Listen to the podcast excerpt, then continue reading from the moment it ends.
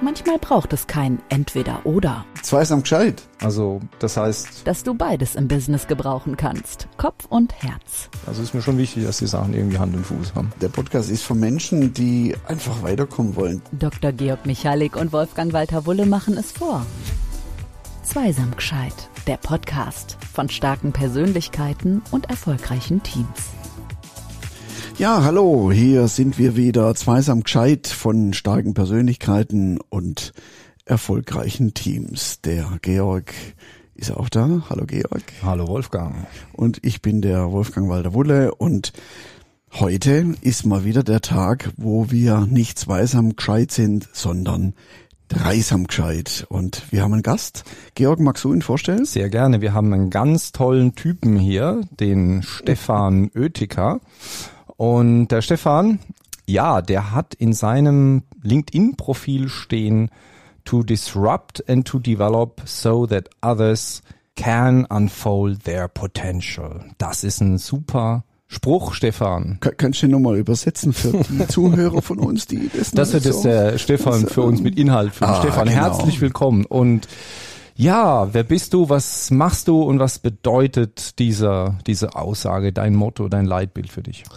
Zuerst mal vielen Dank, dass ich hier sein darf. Sehr gerne, wir Ähm, freuen uns. Ja, das ist mein, mein Motto, das ist nicht nur ein Spruch, weil ich finde, es gibt nichts Schöneres auf der Welt, als Potenzial zu entdecken und zu helfen, die Schale zu brechen, sodass das Potenzial in den Vordergrund treten kann. Das ist eine, eine Fantasie, eine, eine Passion, die ich seit immer schon habe. Darum ist es mein Motto.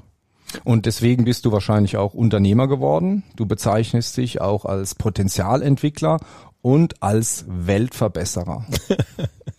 Ja, genau, genau. Ich glaube, dass, dass ähm, wer, wer sich fasziniert fühlt von Potenzial erwecken, glaubt an das Gute und ist Optimist. Ja, genau.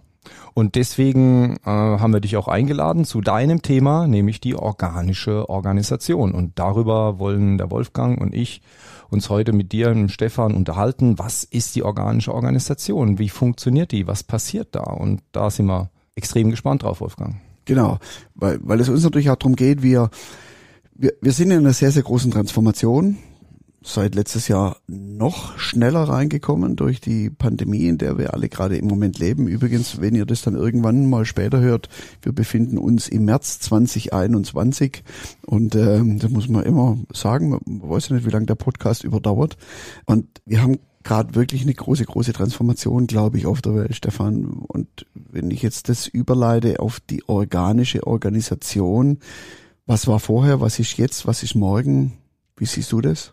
Ja, ich glaube, Corona hat es nur noch auf den Punkt gebracht, oder? Aber wir waren jahrzehntelang in einer, wie ich das nenne, einer linearen gesellschaftlichen Entwicklung. Also ich konnte das nächste Jahr planen, indem ich das letzte Jahr anschaute und dann konnte ich drei Prozent dazulegen und dann war das Budget mehr oder weniger gemacht.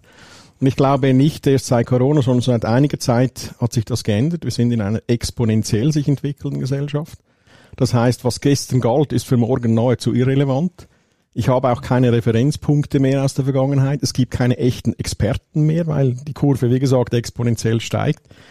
Und wir werden aus verschiedenen Themen und Ecken arg auf die Probe gestellt. Und dass das schlussendlich auch auf Führungssysteme und Organisationsstrukturen einen Einfluss hat, das liegt eigentlich völlig auf der Hand. Und darum geht es bei organischen Organisationen. Wie bist du denn zu diesem Thema gekommen? Also was, was, wo, wo standst du denn in deiner Entwicklung, als das für dich losging mit der organischen Organisation? Weißt du, retrospektivisch betrachtet hatte ich schon während meinem Betriebswirtschaftsstudium das Gefühl, dass gewisse hierarchische Führungsprinzipien eigentlich etwas komisch sind. Aber damals fehlte mir wahrscheinlich noch die Erfahrung und das Alter, um diese wirklich arg zu hinterfragen. Aber angefangen hat es eigentlich mit, mit einem Moment des In sich Gehens und sich mal seinen Alltag vor Augen zu führen und den normalen Wahnsinn wahrzunehmen. Und in hierarchischen Organisationen ist es einfach schon so, dass wir sehr viele alltägliche Wahnsinnsprozesse drin haben, über die wir uns normalerweise gar keine großen Gedanken machen. Hast du ein Beispiel? Also schon ganz konkretes? Ja, zum Beispiel ähm, die, die, mein Lieblingsthema, die Unterschriftenregelungen. Oder? Ich war in meiner Karriere mehrere Jahre auch CEO und das heißt dann immer so schön, ab einem gewissen Betrag muss der CEO die, die Bestellung unterschreiben zum Beispiel. Wie viel Mal habe ich als CEO eine Bestellung vorgesetzt bekommen, die ich nicht mal im Ansatz verstanden habe, was drin bestellt wird? weil ich gar nicht die Fähigkeit hatte. Ich war gar keine Autorität auf dem Thema. Und dann habe ich unterschrieben, ähm, einmal schneller, einmal weniger schnell. Aber eigentlich habe ich dort einen Entscheidungsakt gemacht, ohne die Kompetenz zu haben. Und das geht in komplexen Welten, in, in, in exponentiellen Gesellschaften schlicht nicht mehr. Man kann sich die Fehler nicht erlauben, die daraus entstehen würden. Ja, und auch die, die, also die Verspätungen daraus, also wie lange dauert ein Prozess, wenn dann noch drei nicht wirklich Befähigte auch noch eine Unterschrift leisten müssen, ohne einen Mehrwert zu liefern. Die Zeit haben wir nicht mehr. Das muss mhm. schneller gehen. Ja. Und ähm, eben diese Gedanken, die haben dir schon früh, schon während deinem Studium. Und dann, du hast erwähnt, du warst CEO. Und wie ging das dann los mit der organischen Organisation? Ja, wir waren zu dritt, ähm, oder sind es immer noch, Seniorpartner in, in einer vier Generation Familienunternehmung. Und wir sind alle etwa gleich alt, alles um die 50. Und wir sind irgendwann mal zusammengekommen und gesagt, hey Leute, wir müssen mit diesem Wahnsinn aufhören. Wir haben weder Geld noch Zeit, noch ist es vernünftig. Ähm, und das äh, in einer Unternehmung, die doch schon über 100 Jahre alt ist und sehr stark hierarchisch geprägt war. Aber irgendwann war es einfach zu viel. Und wenn wir dann in unseren Unternehmernetzwerken ein bisschen nachgefragt haben, wie geht's euch eigentlich so? So nach einer Stunde und nach zwei, drei Rotweingläsern haben das alle auch so gesehen im Sinne von, ach, ich, ich, also das ist eigentlich ein Wahnsinn, was wir machen, aber wo ist die Alternative? Und da haben wir uns zum Ziel gesetzt und gesagt, Jetzt wollen wir develop and disrupt und etwas Neues machen. Wir haben zuerst noch alternative Modelle angeschaut, äh, Holocracy und Sociocracy und, und all die Geschichten und haben das Gefühl gehabt, das ist nicht das. Wir müssen noch etwas Eigenes anders machen. Und so ist die organische Organisation entstanden und ähm, entwickelt sich, das darf ich sagen, prächtig und zu unserer vollsten Zufriedenheit. Die, dieser ganz normale Wahnsinn, den du da beschreibst, kannst du uns da mehr sagen? Und du sagst da, ich meine, du sagst deine Unternehmerkollegen, der Mittelstand das Rückgrat der Schweizer Wirtschaft im ganz normalen Wahnsinn, da kann es einem ja Angst werden. Was ist denn der ganz normale Wahnsinn? Aber das ist in, in der Tat besorgniserregend, weil das Unternehmertum, ich spreche nicht vom Kapitalismus, ich spreche vom echten Unternehmertum, ist für die gesellschaftliche Entwicklung entscheidend. Wie viele Unternehmungen kennt ihr, wo der alte Patron krampfhaft die Nachfolge sucht und mit seiner Tochter und seinem Sohn spricht und die beiden sagen, weißt du Papi oder Mami, wäre eigentlich noch cool, aber das will ich mir nicht antun. Mhm. Genau. Und was passiert, oder? Dann verkauft er, dann wird das Kapital privatisiert, also geht aus dem Unternehmertum raus und wird ein Anlageobjekt und die Gesellschaft verliert wieder unternehmerische Energie. Die Thematik ist sehr, sehr seriös und wichtig und, und darum sind wir auch der Meinung, es ist Zeit für etwas Neues, weil die Rezepte nicht mehr greifen und die Konsequenzen sind äh, nachhaltig. Mhm. Ich bringe das mal auf den Punkt. Auf den Punkt es braucht neue Antworten auf die alten Fragen in dieser Transformationsphase. Siehst du das auch so, Stefan? Absolut. Weil wir haben ja den Zustand, äh, wie du ihn gerade ähm, beschrieben hast, so diese hierarchische Situation. Und gerade auch beim Generationenwechsel ist es ja sehr, sehr häufig so, dass, du hast vom Patron gesprochen, genau, ähm, so diese hierarchische Patronatsstruktur, die, die in diesem alten Unternehmertum äh, geherrscht hat. Und du sagst, die hat ausgedient. Habe ich das so richtig interpretiert? Ja, sag ich mal. Also ich überspitze mal ein bisschen. Ich habe mal gehört, wer übertreibt, kann anschaulich schildern. Genau, das jetzt, finde ich gut. Jetzt wird mich deine Feinheit da drin interessieren. Oder ich glaube, ein, ein, ein Unternehmer und ein Patriarch, ein Unternehmenspatriarch hat ja die Fähigkeit, Trends zu erkennen und den Mut darauf zu reagieren und dann auch Passion, Entschlossenheit hineinzubringen. Und diese Fähigkeiten sind nach wie vor extrem wichtig. Wo ich glaube, wir an einen neuen Punkt kommen, ist diese, diese, dieses Leiden hinter dieser Rolle, das alleinige Durchziehen, oder? Das Wissen auf sich vereinen, alles wissen, alles können. Das funktioniert in einer linearen Gesellschaft recht gut, aber in einer exponentiellen hast du keine Chance, mhm. weil so viele Themen und Fähigkeiten gefragt sind, das kannst du auch beim brillantischen Kopf nicht mehr vereinen oder wenn du es noch könntest, dann bist du irgendwann im Burnout. Das kriegst du nicht mehr gebacken. Und die Nachfolge kriegst du sowieso nicht mehr gebacken, oder? Weil wenn die sehen, wie du da durcharbeitest durchs Leben. Und darum sage ich, gewisse Fähigkeiten sind nach wie vor matchentscheidend. Wir brauchen einen anderen Modus operandi. Wir brauchen ein anderes Grundsetting. Ich, zum Beispiel auch die, die, sag ich mal, die, die patriarchale Haltung, Leiden gehört jetzt halt einfach mal dazu. Na gut, ähm, das Problem beim Leiden ist, irgendwann ist es der Verleidet und auch die Energie leidet darunter. Und ich bin überzeugt, wir müssen Systeme finden, Organisationen finden, in denen die Leute in 95 Prozent ihrer Arbeitszeit voll in der Kraft stehen.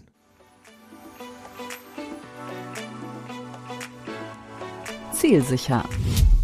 Zielsicher wäre ja, sich vom leidvollen Leben, und du gerade gesagt hast, vom leidvollen Leben zum lustvollen Leben. Lust auf Leistung, Lust auf was Neues, Lust auf Veränderung, wo diese ganze, dieses Lustvolle, da wo ja auch wirklich kreatives Potenzial und kreative Energie drin steckt. Wie siehst du den Weg dorthin?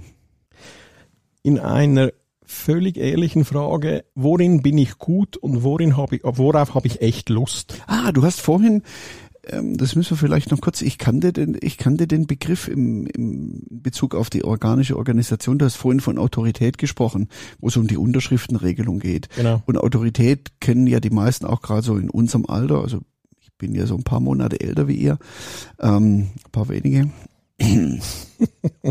Sag doch jetzt, wie gut ihr aussieht. Wir sagen gar nichts. So Na, Spaß beiseite, ne? immer ein bisschen Spaß haben. Autorität, Autorität kennen wir ja äh, von früher aus in unserer Generation so der Lehrer ist die Autorität und der ist die Autorität und wenn der was sagt, dann muss man das machen. Ich habe aber verstanden, dass es in der organischen Organisation Autorität ganz anders definiert Ja, genau. Oder die Autorität ist völlig falsch verstanden in unserer Gesellschaft. Genau. Der, das, das, der Wortstamm kommt von Autoritas und das heißt der Berufene, der, der Geehrte in dem Sinne, oder? Cäsar hatte in zur Römerzeit seine Autoritäten, die hatten keine politische Macht, aber die waren so hoch angesehen, weil sie einfach ihre Leistung so viel Mal erbracht und bewiesen haben, dass sie gar keine Hierarchie brauchten. Sie waren ganz normale Autoritäten. Und wenn ich jemand fragt, was ist der Unterschied in der organischen Organisation, und ich nur einen Satz hätte, würde ich sagen, Hierarchie abschaffen, Autoritätsprinzip einführen. Das ist mir ein Klartextwert für die Leute. Das machen wir jetzt.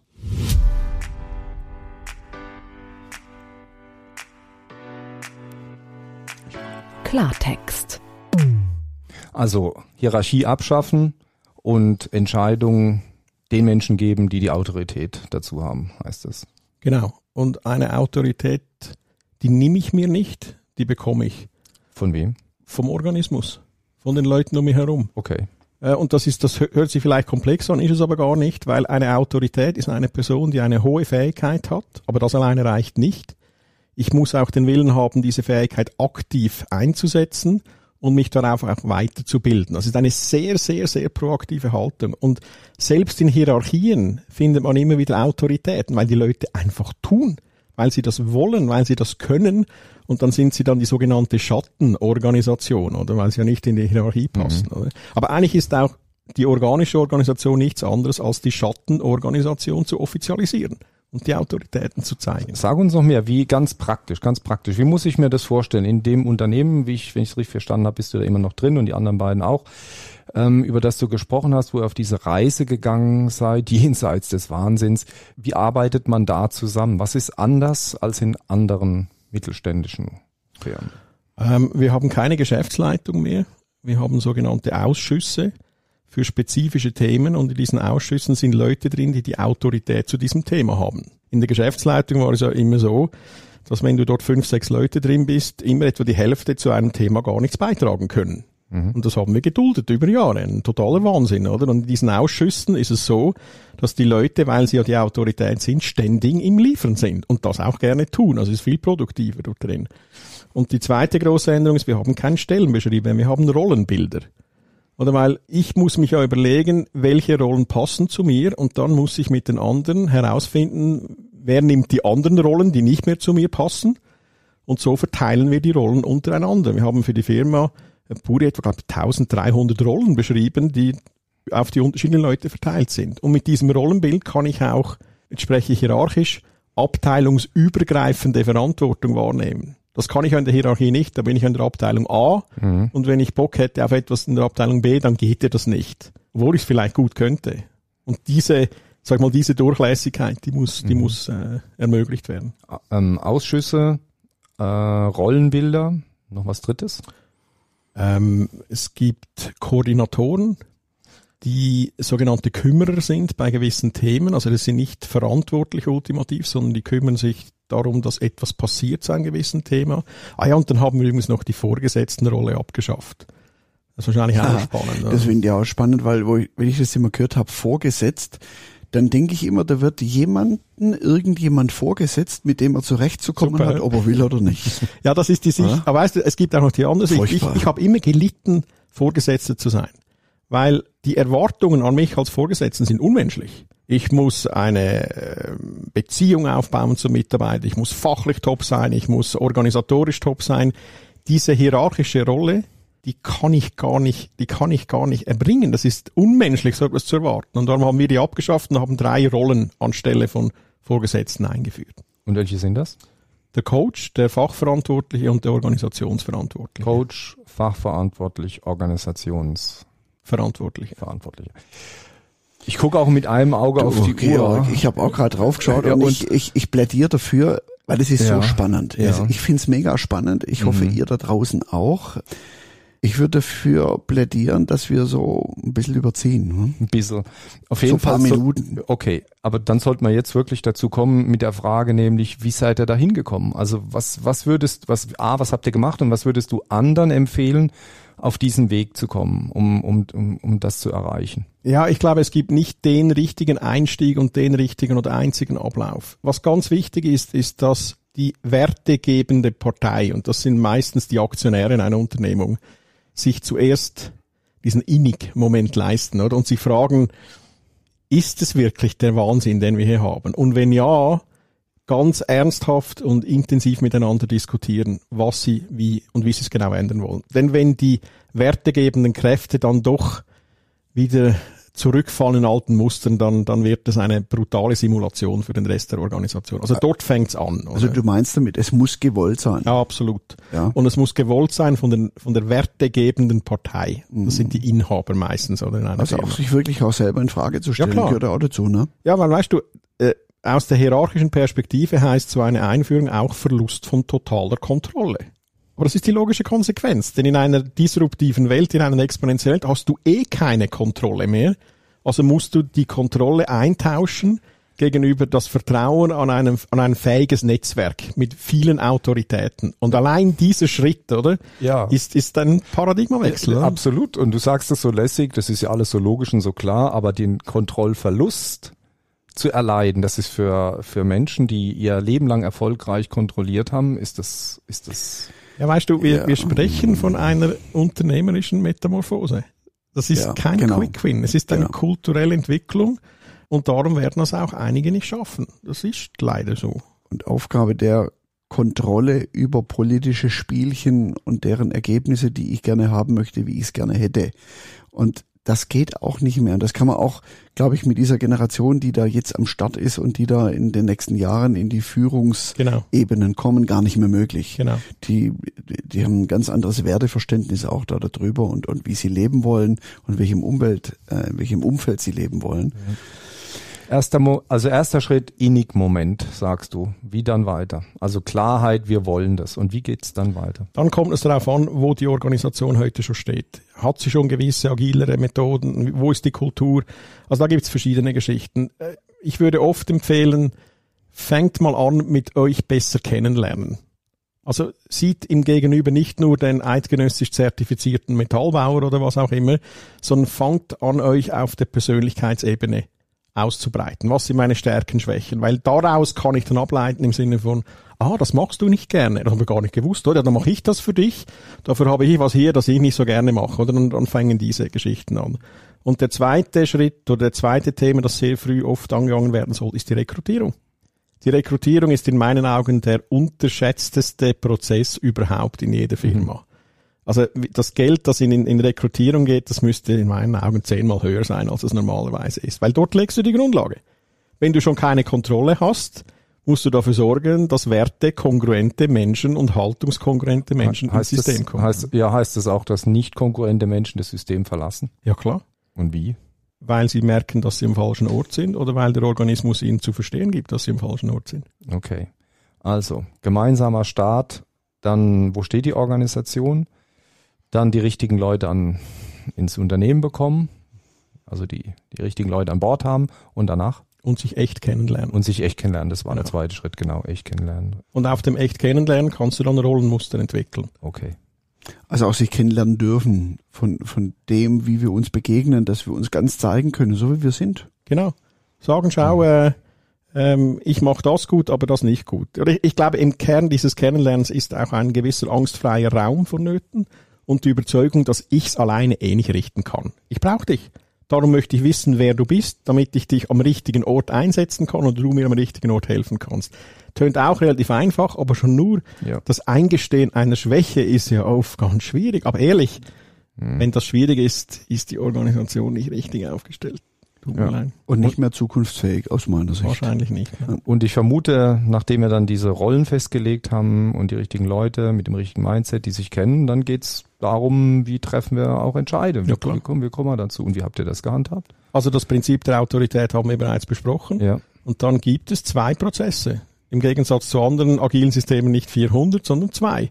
Und der eine ist der Entscheidungsprozess. Und dort ist klar festgelegt, wie eine Entscheidung zu fällen ist oder wie eine Autorität einen Entscheid fällt. Und der zweite Prozess ist ein Konfliktprozess.